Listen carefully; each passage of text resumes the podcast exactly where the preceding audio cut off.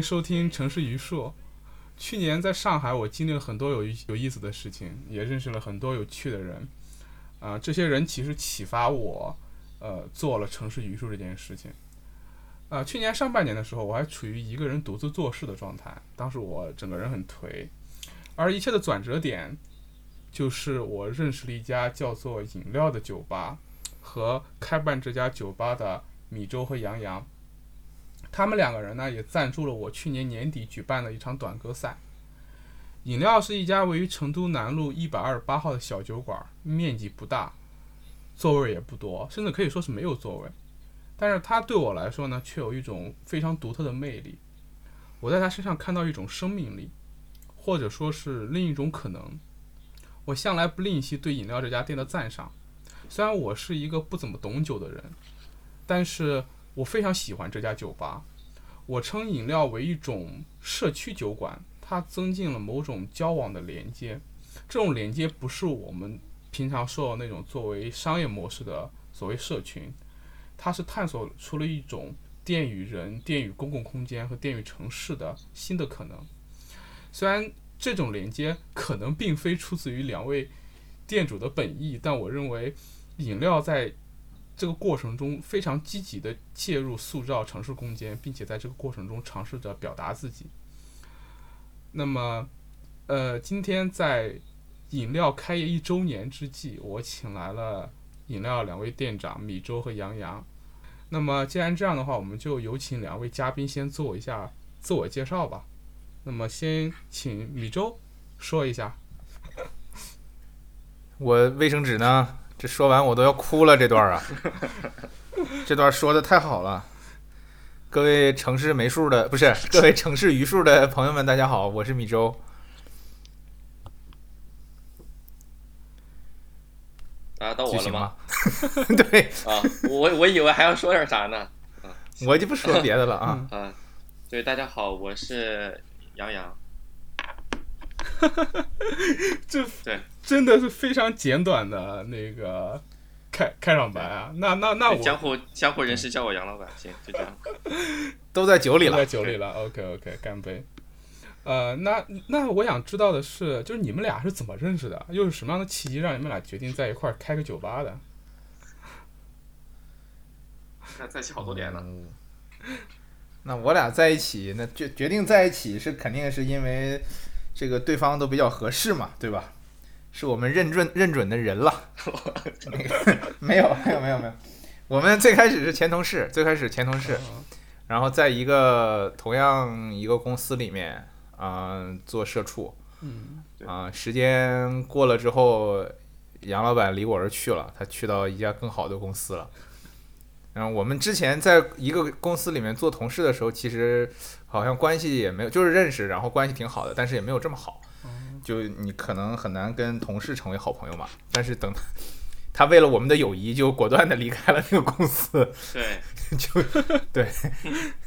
对我倒经常出，就经常好像遇到这种情况，就是平时在那个公司里面，大家可能关系还一般般，但是离了职之后，跟同事的关系迅速升温。我是那种在公司里面其实不太不太走得近的。对我就感觉就担心，可能觉得生活跟工作要分开嘛。嗯对我也是这样，其实。，OK，但我跟米粥，因为我们那时候还出差，一起去什么美国啊嗯什么的，就天高皇帝远的，然后就约着还能一起喝酒啥的，就慢慢的关系还走得近一点。啊，一起喝酒，我 get 到了 get 到了重点。那那是不是因为对酒的共同喜爱，让你们俩慢慢走到了一起？那肯定是我们，反正一起喝酒的时候，呃，这个想法其实是在美国的时候形成的。我觉得啊，嗯就之前也是一起一直一起喝酒，但是，呃，后来比如我们两个去美国之后，美国精酿文化其实比国内要强，就是要先进很多嘛。嗯那精酿啤酒这个概念其实也是从美国那边发起来的，所以说我们在美国，呃，就其实喝到很多好酒，喝的时候就觉得，哎呀，这玩意儿要是拿到国内去就好了哈。然后我们就想说，那要不能不能在国内开一个以精酿啤酒为主题的这样一个酒吧？这就是饮料的一个最初的在脑海里面一个雏形吧。嗯对，再加上我们之前其实都都住浦东嘛，然后浦东就是你知道的，就是这种店其实挺少的，然后我们又想喝酒，然后每次都得往浦西跑，所以我们当时最开始其实是想能不能，其实也是有一点点社区店的雏形吧，就是能不能在自己比较方便的那个社区内，能够有一个容易去的、能够好喝的一个啤酒馆儿。之前旁边有一家，但是那家喝的也没意思了。哦，对，然后杨老板就搬到浦西去了。确实啊，我我我确实有这种感觉，因为我自己住在浦西，就是打不过就加入。对我自己住在浦西，我感觉确实就是我我妹妹家住在那个浦东嘛，然后我去他们家那边玩的时候，想跟我妹夫我们一块儿找个地方喝酒，根本找不到，就就就就，而且路都太宽了，而且没有小店，对，浦东可能给我这种会不会是你妹夫不想？会不会是你妹妹夫不想跟你喝酒？有可能啊？对我酒品什么样，你们俩 你们俩知道的，他怕我就哥，我们这儿没有酒吧，其实直接对面就有一个。没有，开玩笑，开玩 OK 笑。OK OK，哎，刚才你们说到了对这家店的想法，然后我我就想问一个关于酒吧的问题，就是关于就是开酒吧的问题啊，就是我自己是个比较有计划的人，就可能跟我是个建筑师有关。比如说，如果我要想去开家店，我我肯定会有一个一刚开始一个非常清晰的冲动，就是我希望这家店有有某种风格或者某种调性，就是就是可能建筑师控制力都比较强嘛。但我的个人感觉是，就是饮料这家店给人感觉是很放松的，就是那种我不知道啊，就是我在饮料的感觉，就是感觉就是饮料那种，嗯，没有那种特别的目的性，反而有很很自发的去呈现的一种感觉。所以说，我想知道在刚开始打算开办饮料的时候，你们俩对他有没有一个很确切的想法？如果有的话，是什么样子的？那么如果那么饮料最后呈现出来这个样子，是不是你们当时想要的，或者说有哪些地方超出了你们当时的预想吗？这个要不杨老板先说？呃，设想肯定有。那个，你看现在那个绿绿色儿的嘛，那个，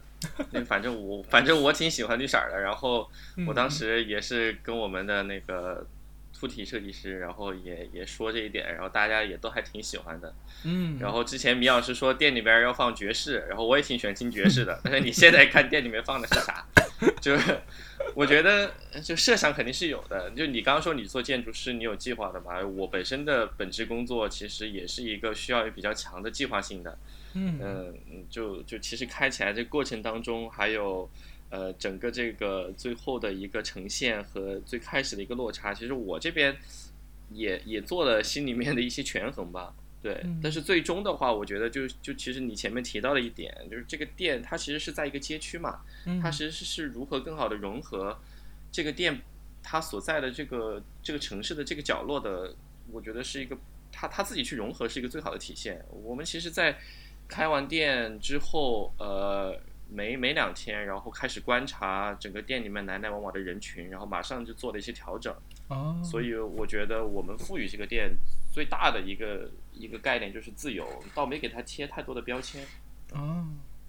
对对，是这样。我感觉开个店就像就像你养个孩子，你把这孩子生出来之后，他自己长成啥样，当然你对他的一一个一个一个管教是一方面嘛。但是像我们应该属于是这种比较比较开放的，或者是比较不设限的一一个一一个老一个这种老板的一个心态吧。嗯所以他就是说。你像呃店长也会赋予他性格呀，你像周围的人、客人啊，包括你像 Z 你自己本身也是这个饮料的一部分。其实我觉得就是说，呃，我们也没有特别，但是我觉得有一点是坚我们坚持的比较好的，就是说在这个产品上面，呃，哦你比如我们是最开始是想说做精酿啤酒，但是精酿啤酒呢，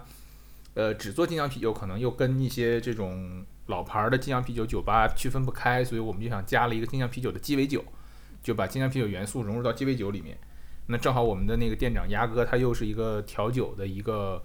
很棒的一个调酒师嘛，嗯所以说这个产品到现在我们也坚持的比较好，包括你像我们店卖的精酿啤酒都是国产货，嗯，没有进口的。嗯，我们不做进口啤酒，对，就想给国产精酿啤酒一个也不算舞台吧，因为太小了，嗯就是一个小小角落吧，这样。嗯，对，对，但是我我我我可以可以这么说，饮料的饮料在饮料喝的啤酒可以说是国产精酿里面的最最最好最拔尖的那一那一部分了。对，那我虽然说不算是什么懂酒之人嘛，但是前前后后在国内还是喝了蛮多的。对，给你们吹一下。这个就就得这个就得需要这个杨老板出面了。人杨老板最近刚刚考下来了啤酒十九师，这样吗？这这这这一段一定要一定要转给我们的那个我们的那些厂牌的那个小伙伴们对对听，合作合作的小对对对，尤其当时你们跟是跟大九做那个九头接管的时候，那段时间还是啊、蛮爽的。对我还蛮喜欢大九的。对大酒确实不错，是的很喜欢，嗯，嗯，啊，而且刚才那个杨老板说了一个点，我很在意，就是就是那个饮料绿，饮料绿现在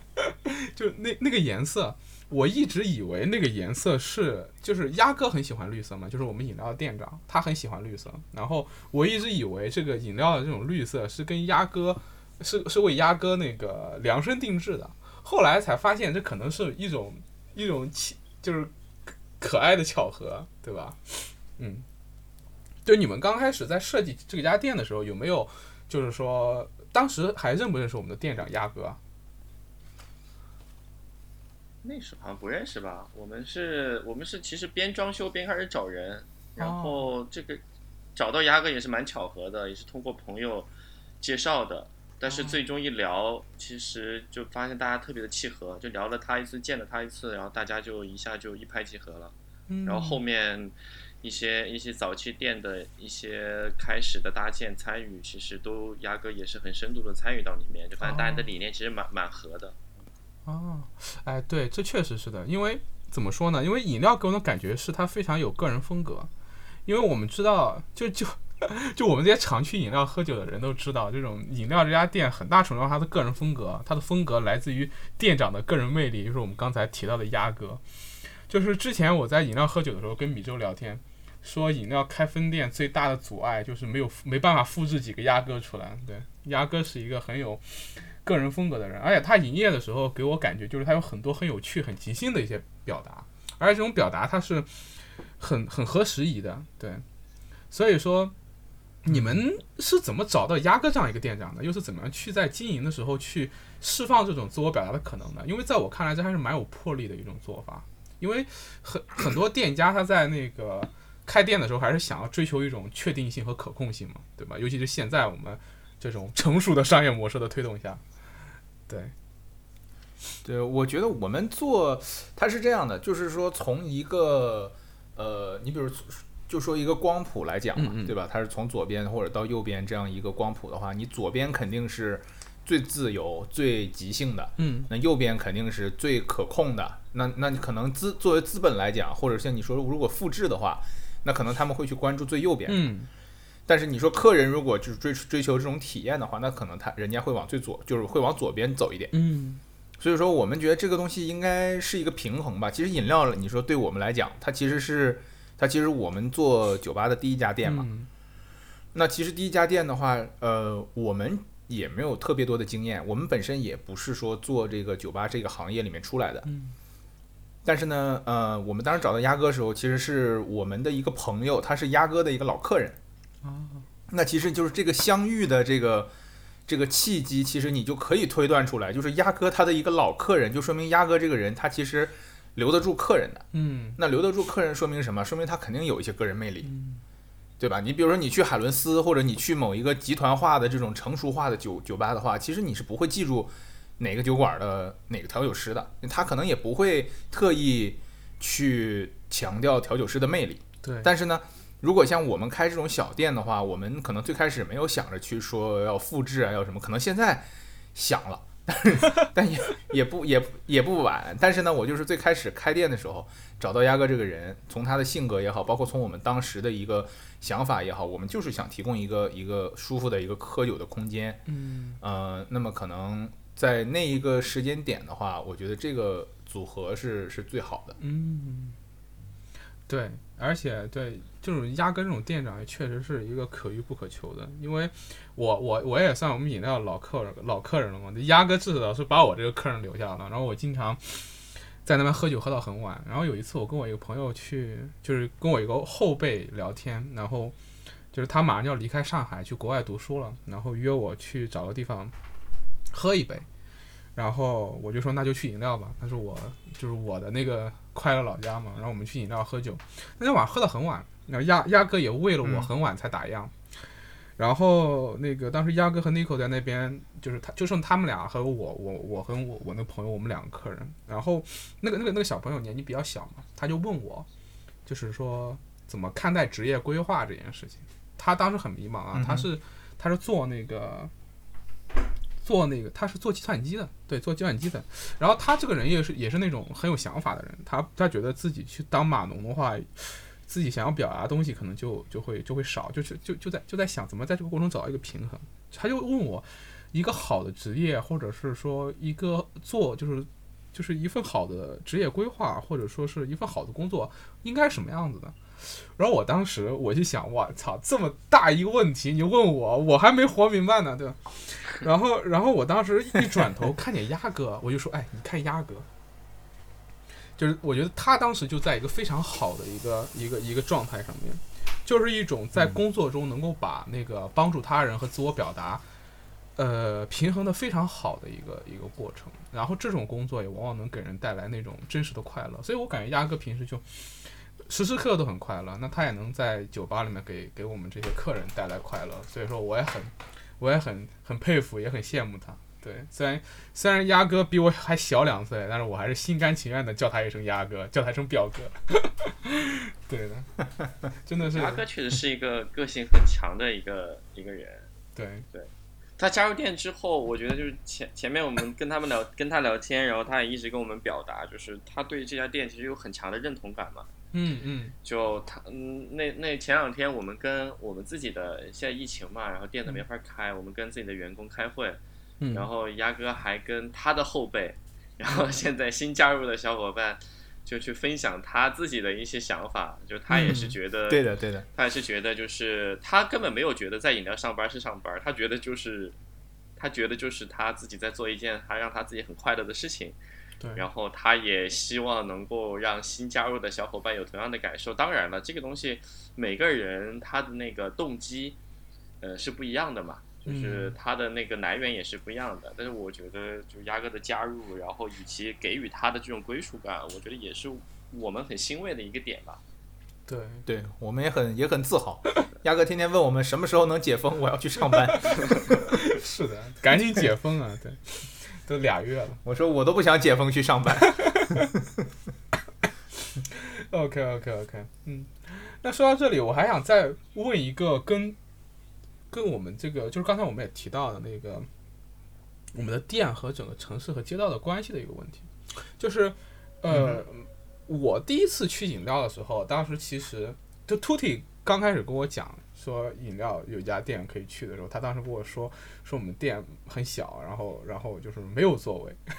然后我当时想，哎，没有座位是什么样子的？然后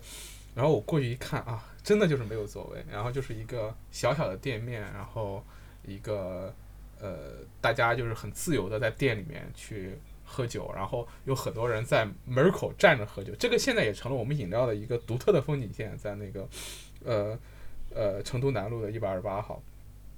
然后我想知道这个不设座位的想法，就是将这个门外和室内消解的这么一种想法，是我们这家店在设计的时候一刚开始就想到的，还是后来就还是后来就这么着了的？这个我记得当时在做设计的时候有聊过这件事情，就是首先因为这个店面的平就平方数非常小嘛，嗯嗯。本身一个特别小，然后你按照这种正常的调酒的酒吧，它的吧台设计完了之后，因为吧台必须要有一定宽度才行，所以你把那个吧台设计完了之后，你的酒吧里面其实可以客座的地方确实就是非常少了。然后当时我们的想法呢，就是说，我们呃就跟杜地设计的时候商量来商量去，就觉得说要有一扇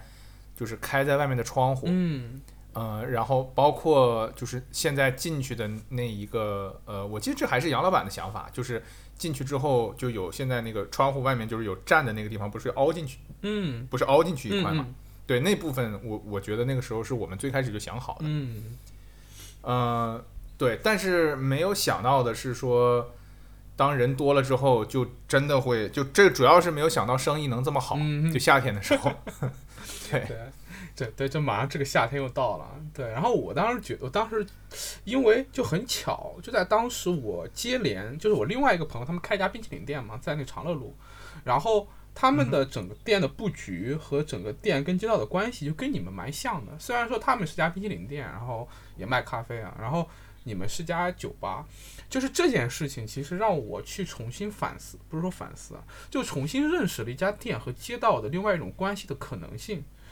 就是说，如果当你的面的那个，当你们店的这个主要的展展开面跟街道是一个平行的关系的时候，它给人的一个感觉就是说，你还是一个这种传统的方式，就是去去嵌入到嵌入到这个街道里面一家店而已嘛，对，就就也没什么。对。但是但是当当但是当饮料这家店的那个跟街道的关系和那个冰淇淋店跟街道的关系，给我的感觉就是说，它像在街道上打开了一个缝隙一样。就是说，当一个呃我们做做建筑在做形式分析的时候，比如说一个一个平滑的完整的面上面突然裂了一条缝，那条缝就会天然的吸引吸引外面的人去苍蝇，对，吸引苍蝇。对，啊一般情况下，一个铁管如果有个缝隙的话，那缝隙那里先生锈，对吧？然后也是缝隙那里先发霉，但是缝隙那里确实是最先会发生变化的。所以说像，像我给我的感觉就是，饮料这家店就给那个成都南路，就就有了这么一个缝儿，然后这个缝这里就产生了非常非常丰富，让我们意想不到的变化。对，这点还是因为我觉得这个可能跟这可能跟我们的产品也有关系。嗯就是说，你作为一个酒吧来讲的话，如果是那种高端鸡尾酒吧，嗯它是需要一个厚厚的门把它藏在里边然后他要的感觉呢，是我的客人进来之后要与这个外界产生一种隔离的感觉，就是说我要忘记我在外面是谁，我进来酒吧之后，我比如说一百块钱一杯，嗯对吧？买这种鸡尾酒，然后我跟呃这个这个酒保之间有一定的联系，对吧？我可以跟他，比如说甚至可能短暂的就这一两杯酒的时间，我跟他谈一恋爱，嗯就这种感觉都可以有。嗯，对吧？但是这种是他们那种产品，比如说一百块钱一杯酒的这样一个价位也好，各种方面也好，它所需要营造一个氛围。嗯但我觉得对于我们来讲，我们卖啤酒，卖哪怕啤酒鸡尾酒，对吧？包括我们的这个价位，然后包括这个产品呈现出来的一种本身的一种年轻化的东西，其实我们是不是从根源上不是想给人一个呃，就是拒人千里之外这种感觉，我们是想说。我们其实如果把门打开的话，我们店的空间其实是无限大的，就是你你就上街了嘛，嗯，对吧？就街上其实也是你的店铺了。如果这样的话，对，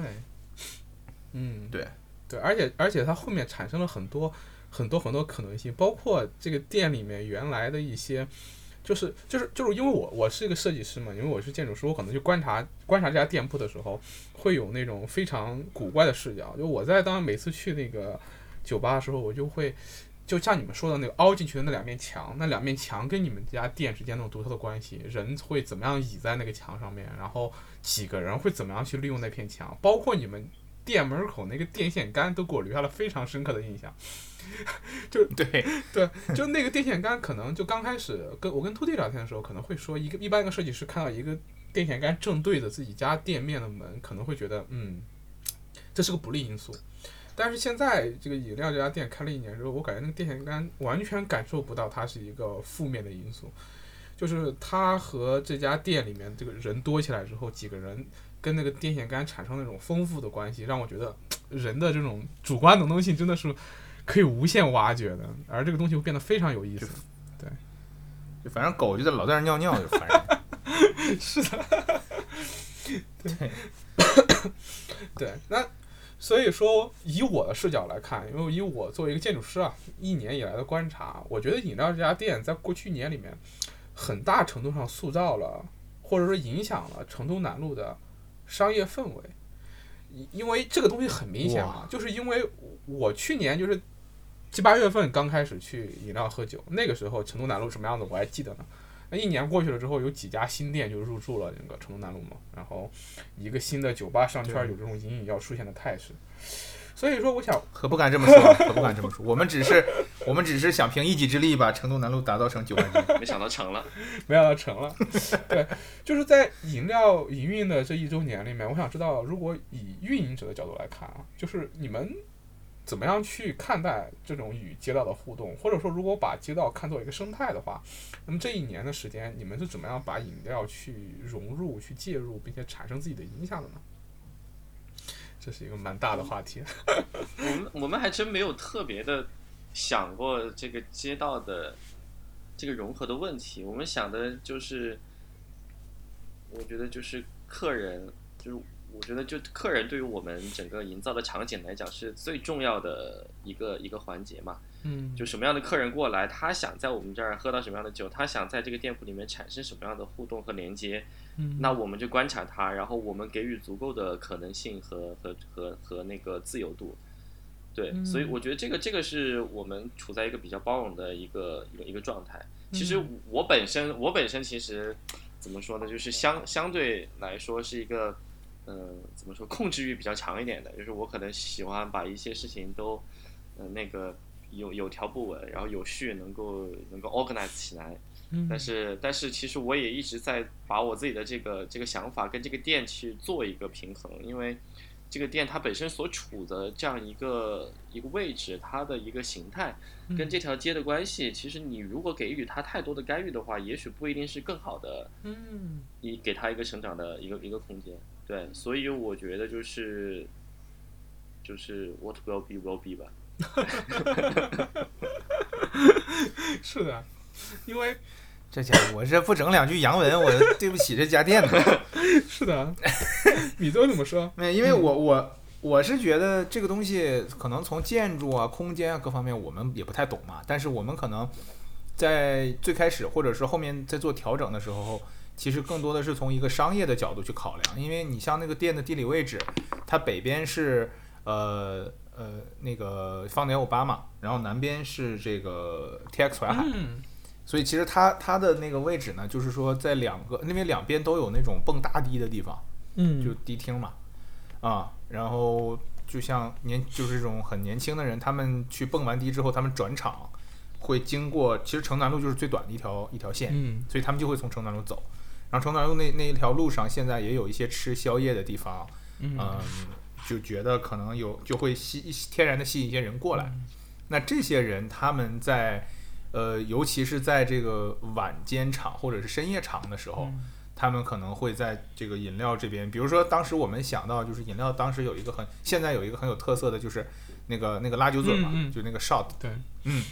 那个其实就是我们想出来，就是其实也是杨老板想出来的，就是说从从南到北或者从北到南这些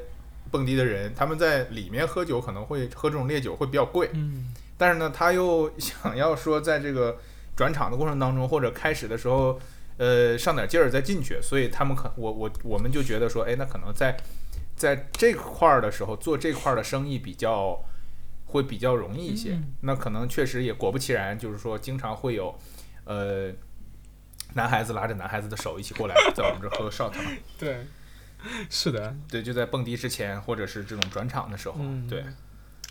是的，呃，就对，刚开始可能是一种纯商业模式的考量，但后来他确实去塑造了整个街道的性格。对，现在大家看成都南路这成都南路这条街的话，就感觉它的怎么说呢，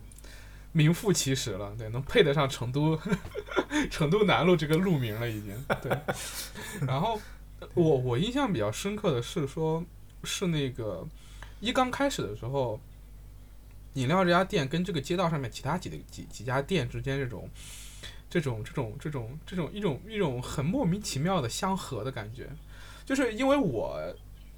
经常就是我我去年下半年反正平均每两三个周末就会去一趟，然后我对那个成都南路上面一些别的店我印象还蛮深刻的，就是饮料家斜对面有两家，一家是那个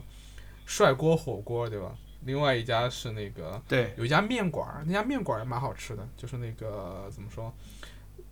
左左前方就站在饮料门口左前方有家小面馆儿，那家面馆儿蛮好吃的。然后包括从淮海路过来拐过来的时候，是一家那个炸鸡店。对啊我经常是先到那个炸鸡店里面买点炸鸡，然后带着到饮料去喝酒。然后还有就是那个从那个长乐路过来的时候，拐角的时候有一家花店，对我，对我我当时就会感觉到，就是说，其实跟一些非常成熟的、成熟的酒吧街或者商业街相比，成都南路刚开始有一种很市井的、很可塑的一种感觉，就是说，呃，不是可塑啊，就是说它很很很市井、很自由的感觉。它会有，它会有有有火锅店、有面馆、有有炸鸡店，还有那个花店这种。然后它其实是一个嗯从从从城市的一个主界面，就是那个淮海路。到那个城市的一个隐秘的小巷，也不能说隐秘的小巷吧，就一个次要的街道，长乐路中间的这么一个转场的过程。反正从从一个就是对城市观察者的角度来看，这条路的这条路的那个可塑性，包括他刚开始身上那种很丰富的、很微妙的那些东西都是在的。所以当时我就非常佩服你们两位选选选址的这个能力。当然刚开始我是不知道它两边有这两个蹦大堤的地方啊，就知道有这有这两个地方的话，肯定就更牛逼了。但是我感觉这确实是一个很奇妙的机缘，也可以说是一方面是这么一个独特的位置成就了这家店，对这家非常有有有有性格的对家店，然后也同时就是说，那正好也因为这家店的进入，它的这些身上的特质又被进一步挖掘出来了，所以说让它现在这条这条。这条这条街的价值被更多的去发现了，所以说这去年这一年，作为一个怎么说城市的观察者，我对这个这个变化，呃，感受还是很深刻的，而且对心情也蛮复杂的。对，这地儿也是地儿也是杨老板选的呀，最开始的时候，是吗？对吧？我记得有一天，他给我打电话，他说：“哎，我我我我们看中一点，因为我们之前找地方的时候，拜托那个中介找了快一年嘛，嗯嗯才找到一个合适的地方。中间反正来来回回的，有的是我们觉得可以截被人家截胡了，嗯嗯有的是人家觉得可以，我们觉得不行的。嗯但最后就我就记得，反正有一天他给我打电话，他说：“哎，有这么个地方，然后给我发了个小的短视频，然后南南边一照，北边一照。那时候我们都不知道，我反正我是不知道那边有有两边都有那种大蹦迪的地方，嗯但是我们就觉得，哎，这个小地方反正站得住人，然后也够，嗯、也反正也够大吧，嗯所以就就觉得不错的一个地方。对，而且正是因为成都南路这么一家，这这这这这么这这么一条街的一个独特的情况，有把这条街放大为我们饮料整个整个店面的一个拓展的可能性。对，它正好不大不小，它既不是那种。呃，怎么说？没怎么有人过的地方，也不是那种人特别密集的地方。它它这个，我我感觉这个度真的是把握的刚刚好。对，然后它也让我感受到了一种，就是那种自发秩序想要去形成的时候，那种那种很微妙的一种一种一种一种一种氛围的一个基础的一个一个一个必要性吧。这个还是让我让我感触蛮深的。OK，这个这段说的有点太专业了，嗯。好的，好的，我们 我们进入下一个话题啊，就是就是这也是我非常关心的一个话题，就是呃，饮料给我的感受啊，就是我自己作为一个消费者，我觉得饮料给我最强的感受就是放松。对，这种放松是我在城市里面非常难找到的。就像就像我我们这样的年轻人啊，就是一直一方面也是想要有一个地方能跟朋友喝喝喝酒聊聊天，但其实我们很难有这样的空间。你想想，就是就是像像我们这种上海，就我这种啊，上海刚毕业的年轻人，有几个能有自己的客厅的呢？对，就 几乎是不可能的。嗯对你总要跟，就像我现在跟我一个室友合租一样，你总要去想要有有一个自己的客厅，还是蛮难的。然后我们又经常说啊，这个城市中的公共空间可以作为年轻人的客厅，但是 说实话，上海的这种公共空间其实蛮难让年轻人放松下来的。因为上海毕竟是全中国最精致的城市之一嘛，对吧？你在上上海的公共空间里面走的时候，会有一种压力的，会讲到我我我是不是穿衣不够得体啊？我我是不是今天化妆化的不够好啊？我们下楼做核酸还要化个妆呢，对，所以说，其实年轻人还是很少能够有这种能让自己放下来的地方的。在我看来，饮料这样的小店其实就是年轻人客厅的一种延展。我去饮料喝酒是没什么包袱的，就在店里可能就像在家里面一样，一样放松。对，所以说我经常就是在家里面，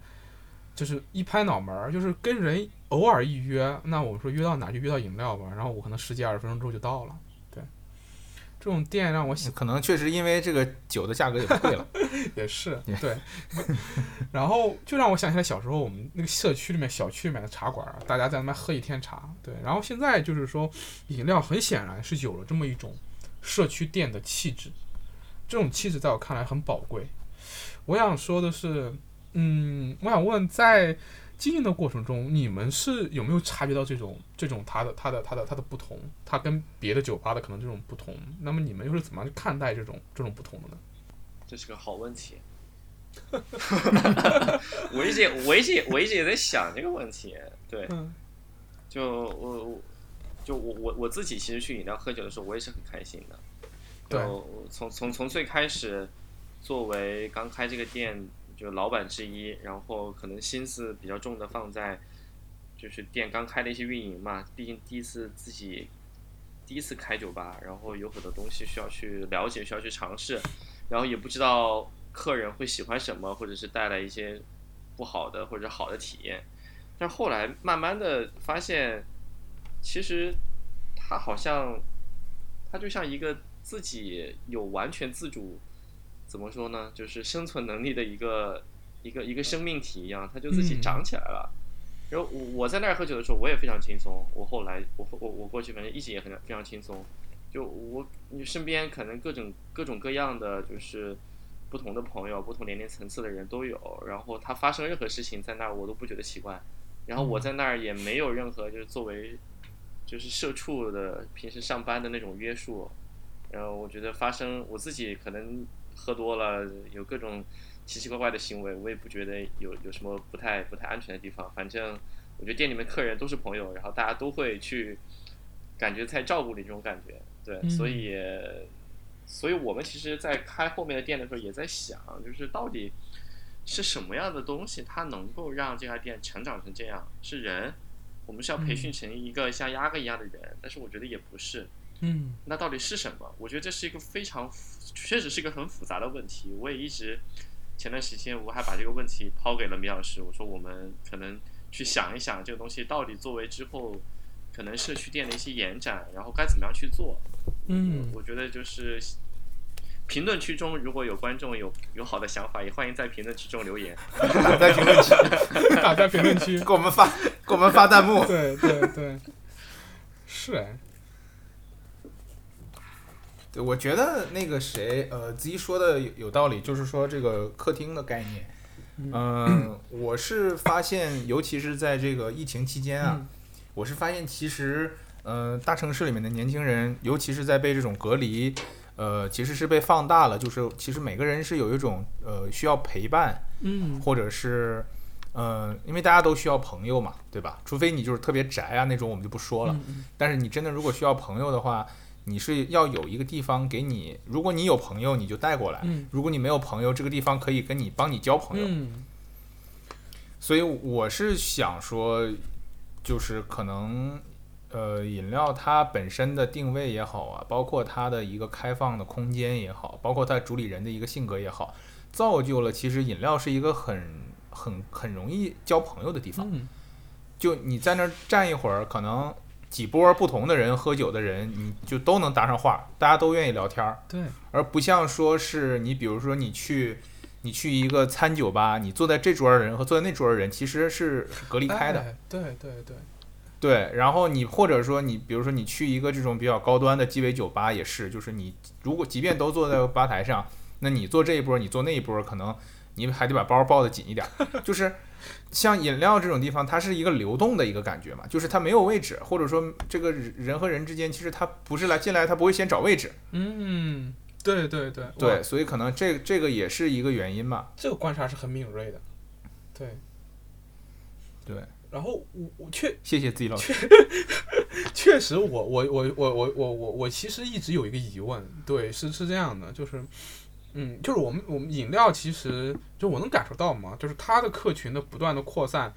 呃，扩展是是我们怎么说呢？就是如果请一个学商科的人，我不是学商科的，学商科的人过来聊的话，可能是说啊，就是依靠依靠社群去拓展自己的客户，呃，确实是这样的。你可以感受到我们那个饮料，它是有这个怎么说？有我们建筑圈的，对吧？我们建筑就是上海半壁建筑圈都在饮料偷偷中国在那边喝酒碰头，对吧？然后有那个脱口秀圈的，还有那个跳 swing 的。对，但是刚才，嗯，刚才米粥说了一个很重要的点，就是说这些圈和圈之间，它是它是有有那个什么的，它是它是它是，如果你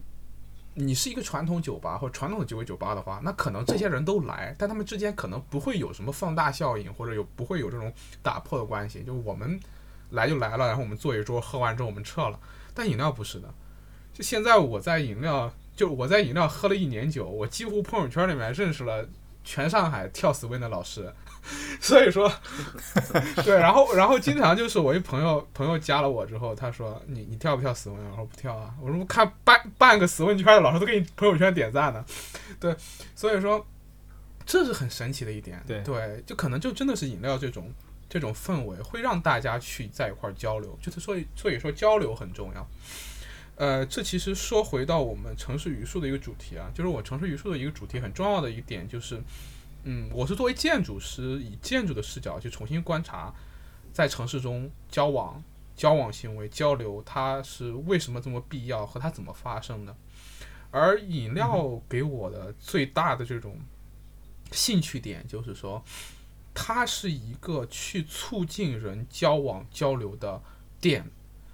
我我觉得就是，就这是我个人的一个观点啊，就是我个人的观点是，觉得它之所以能够成为这么一家这样成功的社区店，就在于它是能够促进交往的，尤其促进年轻人之间的交往。这跟我们现在的那种怎么说，那种成功商业模式下，或者那种大资本驱动下的那种店的想法是不一样的。像大的，就是我我就是，即便你们俩不是那种正儿八经的学商科出身的，我相信你们应该也懂了一些开店的术语。那些术语其实它它是没有交往这个东西在里面的。它追求的是什么呢？追求的是，比如说那个翻台率，然后那个客的，就是说说回头客用什么什么指标怎么来，我不知道怎么说，就是他可能是追求的是这些指标。他可能不太注重说，我需要在家店里面就怎么样想想方设法去促进大家去交流。对，就我就说，其实你像做生意的话，就我我跟杨老板，当然我们也有也有去学习来去了解一些，我们就发现，反正其实很多时候，呃，你开一家店也好，或者你做一个做一个商业的案例也好，就你其实就是两个方向嘛，要么注重效率，要么注重体验嘛。对吧？那像你说的那种注重效率的，那可能他看的那些点，就是说我的营收啊，包括我的这个客人的这个回头客的这个数量啊，各方面，然后是不是可以去放大？这个我们当然是也想也想去做，但是呢，我们在饮料，包括在最开始整个我们开这几这两个酒吧的时候，我们的想法就是说，可能还是想要从一个体验去入手，因为你注重效率的。这个这个这个店也好啊，或者是这种这种这种商业的呃模式也好，现在已经蛮多的了。而且我们也没有那个财力，或者说没有那个时间去跟这种注，因为你注重效率的话，你就要就要拼钱嘛，拼投入嘛，对吧？所以说可能我们也没有那个现在没有那个实力去做这个事情。那我们想说，反正你如果做酒吧的话，你肯定还是要积累经验，你要知道酒吧的客人到底为什么来。那可能你去做这个注重体验的这样一家店，可能给人的这个感觉会更好，也是我们更想做的。那也就是这样一家店，它才会才会让人觉得可以交朋友，在这里面有一种会客厅的感觉。对，如果你是注重体验，如果你注重效率的一个店的话，那可能你希望的就是你的客人赶紧走，然后下一波客人赶紧进来。对。那那我是不希望我的客人走的，我觉得我这客人如果六点来，一直能喝到第二天六点才好。是的，就他可能消费 消费能力没有那么强，没有一直有新的客人来点酒这样强，但是他在那儿可能会把这个社群变得更紧，这个是我我们希望看到的。对对，哎，这有一很有意思的一个点，就其实你看，呃，即便是那些追求效率的那些店。他们其实也很注重体验，但他们注重的一个体验是我们怎么说，在在最近一些商业的记录里面，他们会说，嗯，他们追求的是客户的个体的体验。对，就比如说我我会把这这这杯酒做的尽可能的好喝，对我然后我会我会尽可能的把我对你的个人的服务做到最好，可能是尽我们所能做到最好。然后这样的话，如果它是个点对点的这种体验的加持的话，他到最后还是想要追求效率，他希望留住你，他希望你怎么怎么样。但是我们饮料，我给我的感觉是说，它开开辟了一条新的路，就是说它不但是我们当然也追求让我们的酒变得更好喝，然后我们也希望更多的给我们的那个客人提供更好的环境，但是我们还希望在这个过程中去促进客客人之间独特的一种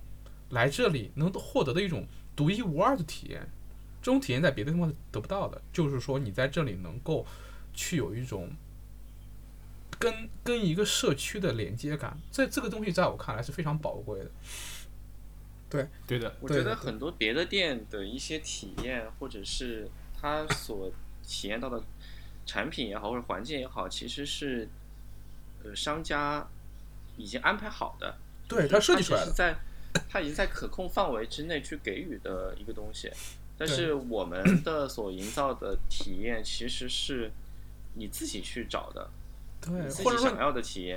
然后你参与其中去去塑造的一个体验。对，对我相信像前面 Z 你说的，你们建筑圈的朋友过来，或者是嗯 Swing 圈的朋友过来，或者是其他像你们也知道像盘龙帮的朋友们，他们来这边获得的体验，其实每个人可能都是不一样的。嗯，但是这些体验不是我们给到他们的，我们可能给的就是一个一个一个避风挡雨的一个一个一个一个一个场所，然后一杯酒，然后一点音乐，其他所有的体验都是都是自己去去寻找的吧。我觉得这个可能是比较大的一个一个区别。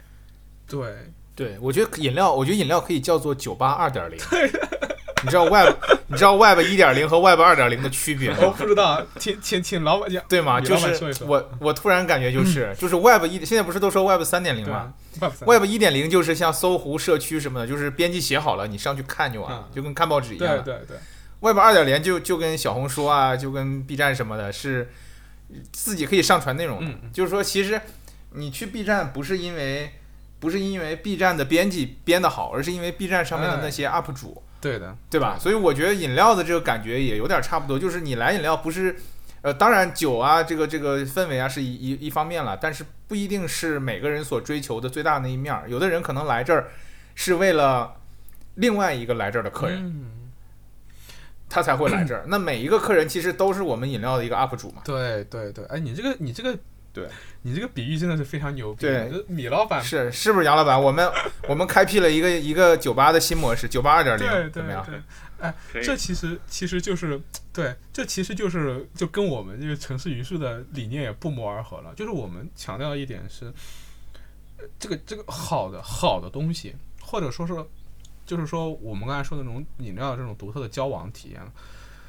它是就是这个东西是不能被设计出来的。就是你当然就可以去设计你家酒酒酒吧的一个基调、一个基本的架构或者一个平台，或者你你把这个架子把它搞得尽可能的好，没问题。但是里面核心的这个东西就是体验本身，或者说是大家去交往这个欲望本身，你是设计不出来的，你只能让它去发生。你给它提供一个好的土壤，让它去发生，而不是说我要去控制它要变成什么样子。而这种把自己控制欲往回拉，然后往回退，然后让更多的有意思的事情去发生，这可能就是酒吧二点零和酒吧一点零之间一个比较大的区别，我认为。而且我认为，其实这也是我们饮料核心竞争力之所在。对，你看，帮你们总结出来了。太棒了！说得好，是的，哎，这就这就很有意思。就我为什么就发明了一，不是说发明了一一个一一个词儿叫社区酒吧，就是我不知道，就在之前我很难想，就是说在中国有没有社区酒吧这种东西在，就是可能在过去我们就是酒馆和茶馆。你想第一批酒吧到国内的时候，就比如说第一批酒吧，就是我们上海第一批学外国人搞酒吧的时候，他肯定是说哦，原来外国人这么喝酒，然后我们把他一些东西去去去去去去想办法去把它给搬运过来。但是，但是，呃，这个学的过程中就难免会有一点那种怎么说，就是说刻意的地方或者不自然的地方。对，但是社区酒吧这个东西，它的核心在于，就是说，就是就是或者说，我们西方的酒吧文化，它是根植于他们的社区，根植于他们的文化或者传统，或者说是他们有一套内在的生成机制在的。比如说，美国西海岸的酒吧可能是跟他们的牛仔文化，或者是那个拓荒文化，然后东海岸的酒吧跟他们的工人的文化，对，然后英国的酒吧可能跟他们的矿工文化有关，然后像德国的酒吧可能跟他们铁矿的那些工人，他们都是有这种东西在的。然后他们的酒吧只不过是在这个过程中发生了，然后他们的文化其实是人去给予他们，是人给予他们的，不是被一群人设计出来的。所以说，对，我我在想的是，就是说我们就是这些酒吧到了国内之后，他肯定也要面对这个问题。酒当然是我们可以可以把它搬过来，然后或者说是有些东西我们是可以把它借鉴过来的。但是最最深层的那个，就是我们属于上海的或者属于中国的酒吧文化，它它是我我我不敢相信有谁能够凭自己的能力去设计一个文化出来。我们建筑师对这一点可能感触尤为明确，就是我们过去二三十年就希望设计一种中国的现代建筑文化，设计不出来，它只能它只能发。所以说，呃，我想将来这个东西，对，嗯，你说，我想你说，我想将来上海的这个酒吧文化，可能也是要需要有一个好有需要有一个这样的过程，需要有一个这样的过程。而像饮料这样的社区酒吧，很可能就在这个过程中，去为这个过程提供一个土壤的地方。对就是社区酒吧这个事儿，我其实是很早我我我们就有聊过，我跟杨老板我们两个一起聊过这个事儿。嗯因为其实你像，呃，本身从产品来讲的话，精酿啤酒这个东西本身就是一个社区性非常强的一个产品。嗯就你像刚刚你说那个，其实非常对，就是有一些在美国的话，很多这种我们就说地级市甚至县级市，每个地方都可能有自己一个小酒厂。对，那他自己的酒厂因为产能有限，所以说他可能我有的时候，比如说到美国之后，我去有一个地方，我觉得哎你这个酒挺好喝的，我说你能不能想办法把它卖到中国去？他说还卖到中国去，我连那个那个那个县城的西边我都卖不到，卖不过去，就是因为产量太少了，我就只能在本地就都消化掉了。嗯就是它它也不愁卖，所以它也不不不急着扩啊或者怎么样，所以本身这个产品它是有一个一个本本土性或者是一个社区性的。嗯那么再有呢，其实就像那个呃你说的，就是其实我觉得上海之所以这个社区酒吧的概念还没有特别的。呃，怎么说呢？没有特别的发展起来，是因为上海其实并不大。它作为一个超级城，就是说，呃，中国可能第一大城市也好，或者是它的从各个指标上来看比较大，但是其实它的城中心啊，或者是年轻人居住的地方，嗯确实不是那么难达到。嗯就是说，你打个车可能五十块钱以内，基本上也都解决了。嗯在上海的那个市中心，所以说它可能对于这个社区酒吧的这个需求啊，或者是怎么样，它没有太大的需。但是其实我觉得这个还是有这个可能性的。就比如说拿浦东这个地方来做比较，就做这个举个例子的话，你像我住这个地方，我们就这次疫情的时候，其实你可以看出来，每个大楼里面都有很多很多的男男女女，嗯那他们大多数都是单身，那么他们是有这个交友需求的的。嗯而且他们是不想说每天，就是可能你像当时杨老板住住的跟我很近的时候，我们其实每天晚上可能下了班之后，呃，没有会啦，然后吃了晚饭，我们两个想去找个地方就就去喝一杯，嗯那我们可能就有这样一个需求。嗯然后呢，我们就是说，那能不能在比如说像我住这个地方，社区算比较大的一个社区，有好几栋楼。然后呢，很多离因为离陆家嘴比较近嘛，所以很多这种金融圈上班的人啊，然后很多这些这个这个公司的这些白领啊，其实他们是有这个晚上回到家之后下楼喝一杯的这么一个需求的。但是其实很遗憾，就是这边没有这样一个地方去给他们提供这么样一个场所。嗯对是的，但我觉我始终觉得这是个可以干的事儿，但是可能要要先有人帮我们试错吧。对，它我需要们毕竟它需要时间，他需要时间，就需要无数这样的呃可能无心啊、有心啊、无心的小尝试，像饮料这样的。我觉得饮料这样的，它就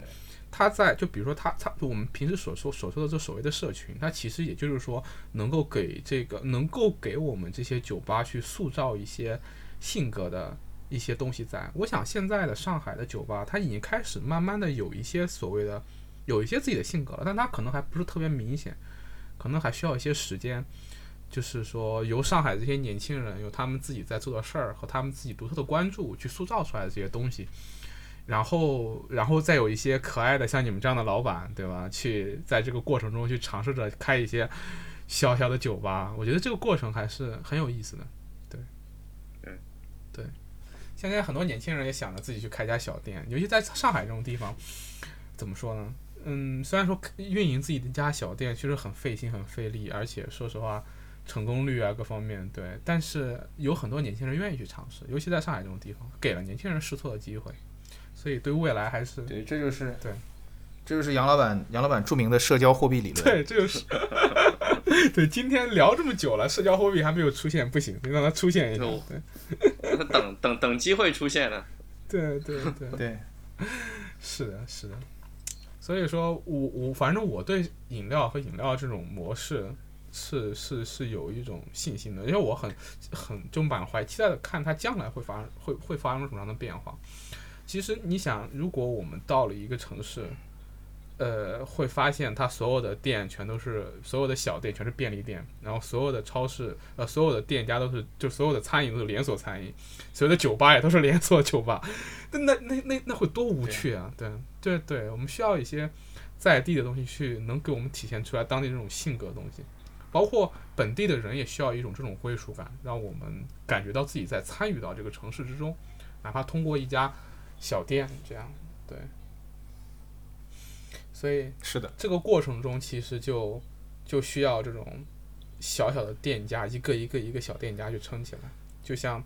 就唉，就像古时候，就像古时候那个，就是社区酒吧这个词儿，其实我借了我朋友的一个一个说法，就他们经常说社区店，社区店，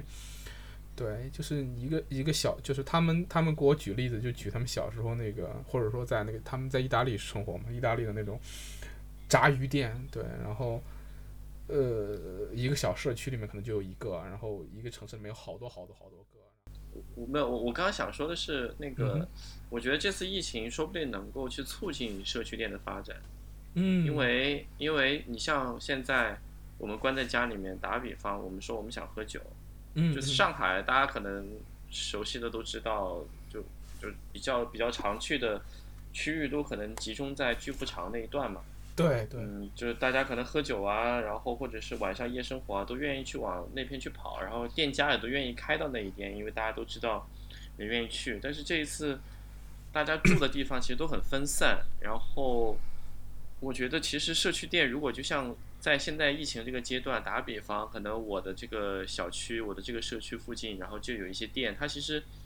或者这样的店越来越多，它其实能够更好的服务于。呃，就是整个现在可能以后大家对于酒啊或者社交也好的这样一个需求，并且对于像现在疫情这个情况的话，可能大家没有办法去集中去到一个区域，其实也能够更好的服务这个社区。其实最后我觉得大家越来越不仅仅只是满足于柴米油盐这些基本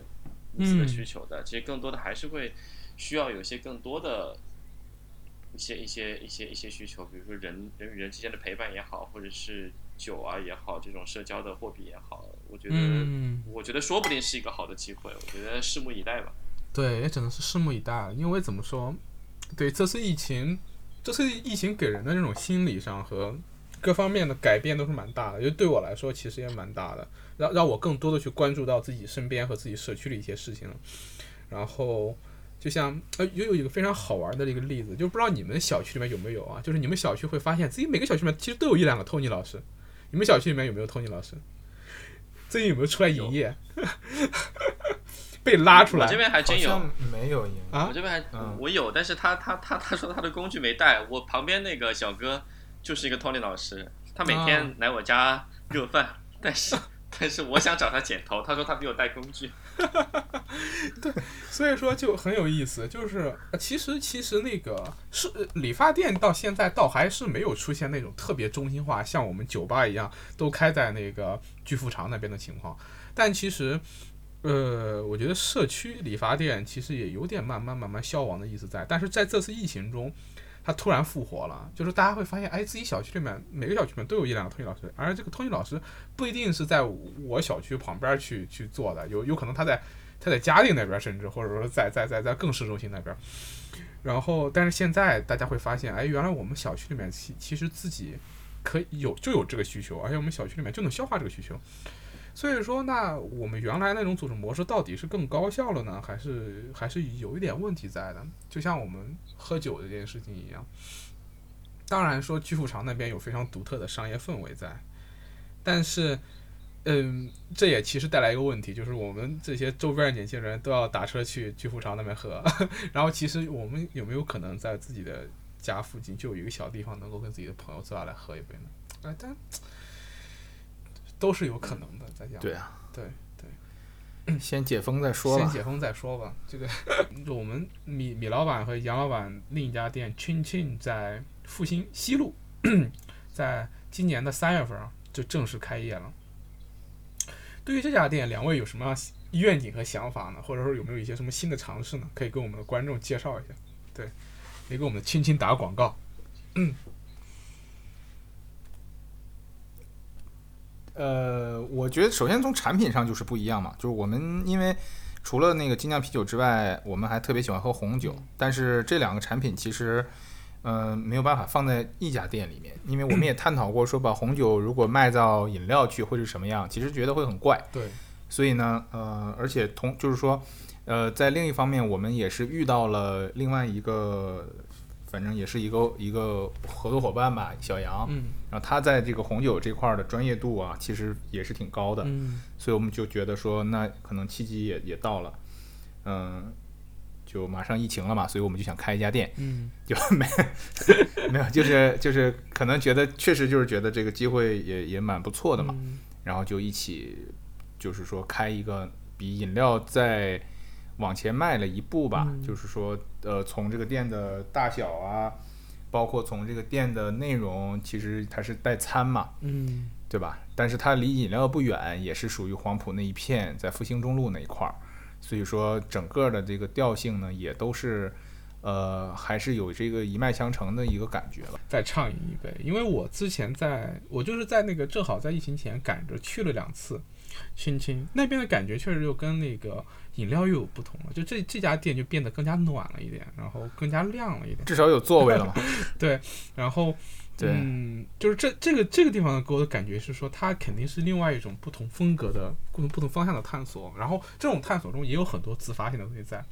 然后呃，关于亲亲下下一次我们可以专门再找个机会再聊一聊。等我们疫情结束了，等亲亲开业了，我们可能在亲亲的角落里面，可能找个机会再去聊一聊这家店，对它的设计和它的呃各种细节的缘起，我觉得都都会是非常有意思的事情。对行，OK，那我们现在就进入到我们这个最后一个环节吧。就是现在，因为大家疫情都憋在家里面，但是其实现在我手边是放了一杯酒的，对，然后，呃，我相信两位老板现在肯定也是酒不离身，对。那其实大家可以推荐一下现在正在喝的酒，或者给大家推荐几款自己喜现在嗯我都不挑了，现在没什么可以喝的了，我也是，那你们现在在喝什么？我这推荐就能买到什么喝什么吧。杨老板，你在喝啥？就现在？我最近最近喝 whisky 喝的比较多，酒精洗手酒精洗手液兑水。最近喝 whisky 喝的比较多，嗯因为 whisky 它就你一次来一杯，然后比较比较方便嘛，然后也耐可以喝一晚也耐耗一点。对，嗯现现在最近已经不讲究了，最近需要酒精去帮助自己更好的生活。对，耐耗是个很重要的点。需要酒精帮助自己更好的生活。米老板呢？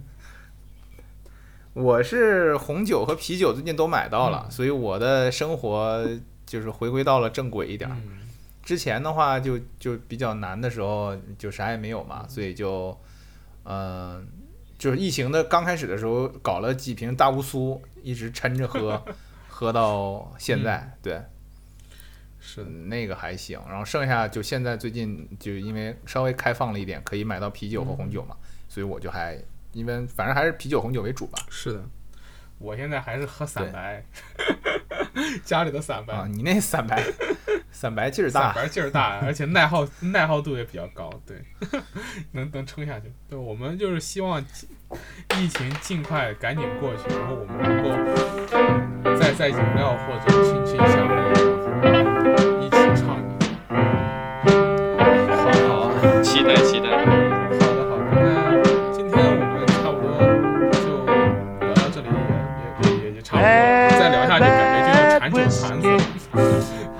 Bad, bad whiskey.